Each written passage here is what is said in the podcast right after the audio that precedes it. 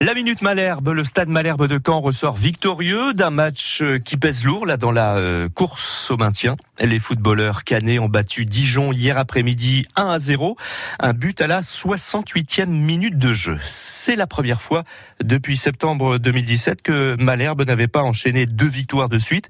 Ce succès permet à Caen de reprendre au Dijonais la place de barragiste à quatre journées de la fin. Fabien Mercadal, entraîneur du SM Caen.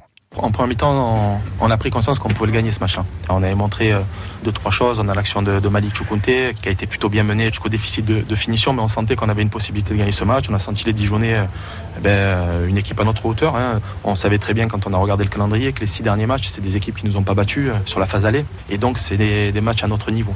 J'ai eu un bon ressenti dans la semaine. J'ai eu un bon ressenti en voyant le comportement des garçons euh, lors de ce stage d'investissement dans la semaine et on sentait que ça n'allait pas lâcher. Et puis il y a quelque chose qu'on doit souligner, c'est que euh, l'apport de ce public-là, dans cet état d'esprit-là, ben, ça nous donne une force euh, en plus. Et je suis le premier à, reconnaître qu'ils avaient euh, le droit et raison d'être en colère contre nous, mais euh, voilà, il faut qu'ils aient conscience que quand ils sont comme ça, ils nous donnent de la force en plus. Fabien Mercadal, l'entraîneur du SM Caen. Alors parmi les autres résultats de cette 34e journée, Amiens et Strasbourg euh, ont fait match nul 0-0.